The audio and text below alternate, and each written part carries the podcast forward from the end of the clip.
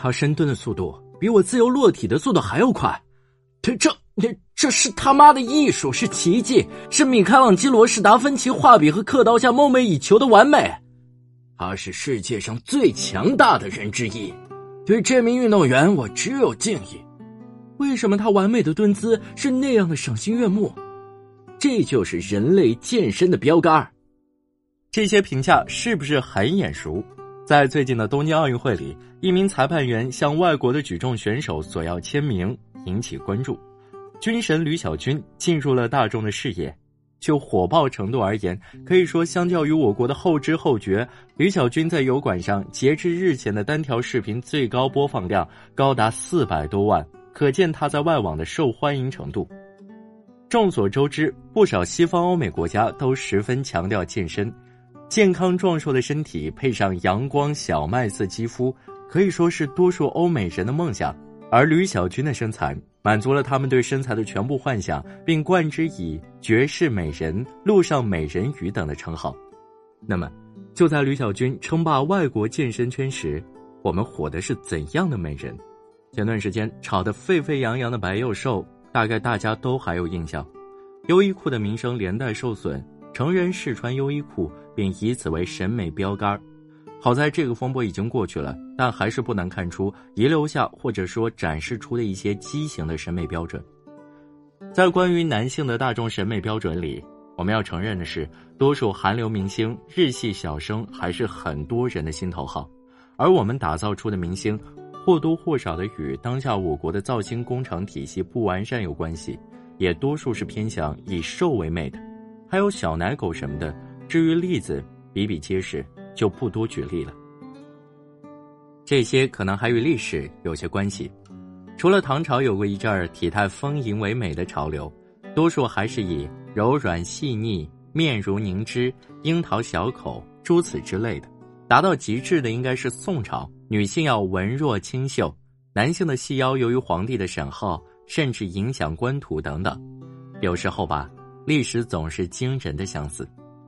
现在来看，吕小军在国内的不火，也倒还有其合理之处。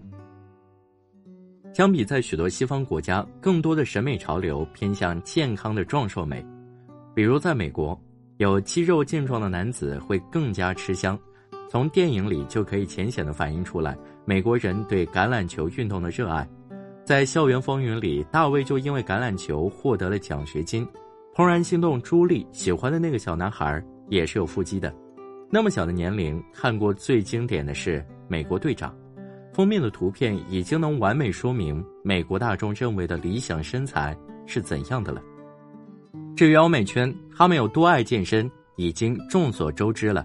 而实际上，如果对希腊罗马神话有所了解的话，你会惊讶的发现，西方人的爱与美女神阿弗罗狄忒，他至少都有四块腹肌，好吗？更不必说奥林匹克山上的其他俊美的男神了，所以说吕小军估计在他们心中，其地位能被堪称为男版维纳斯。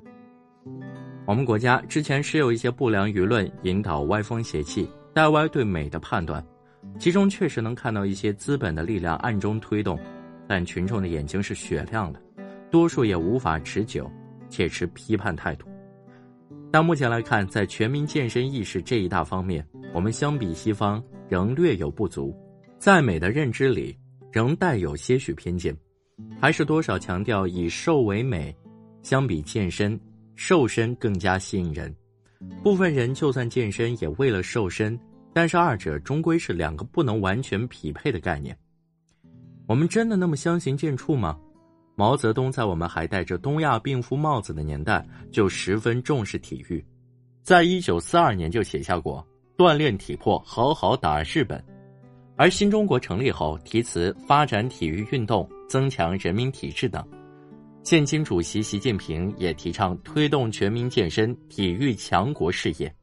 而就在一九年阅兵仪式上，中国军人挺拔有力的躯干，向世界展示了中国人的力量与魄力。二一年奥运会，中国金牌总数三十八枚，世界第二。看看那些奥运健儿们，哪个不是力量与美的展示？而相比部分流量明星，吕小军那样，我才看到男子汉该有的气概美。就在这一方面，比起一味的去瘦啊、白呀，接纳自己的身体，坚持锻炼，老一辈说的健康最重要，不失道理。而壮硕和肌肉也很美。来个大胆一点的想法，要是以后咱们爱看的都是吕小军这款，以后舞台上聚光灯下的青春明星能拥有吕小军那样，要求也不太高，就一半左右的身材，那该有多赏心悦目啊！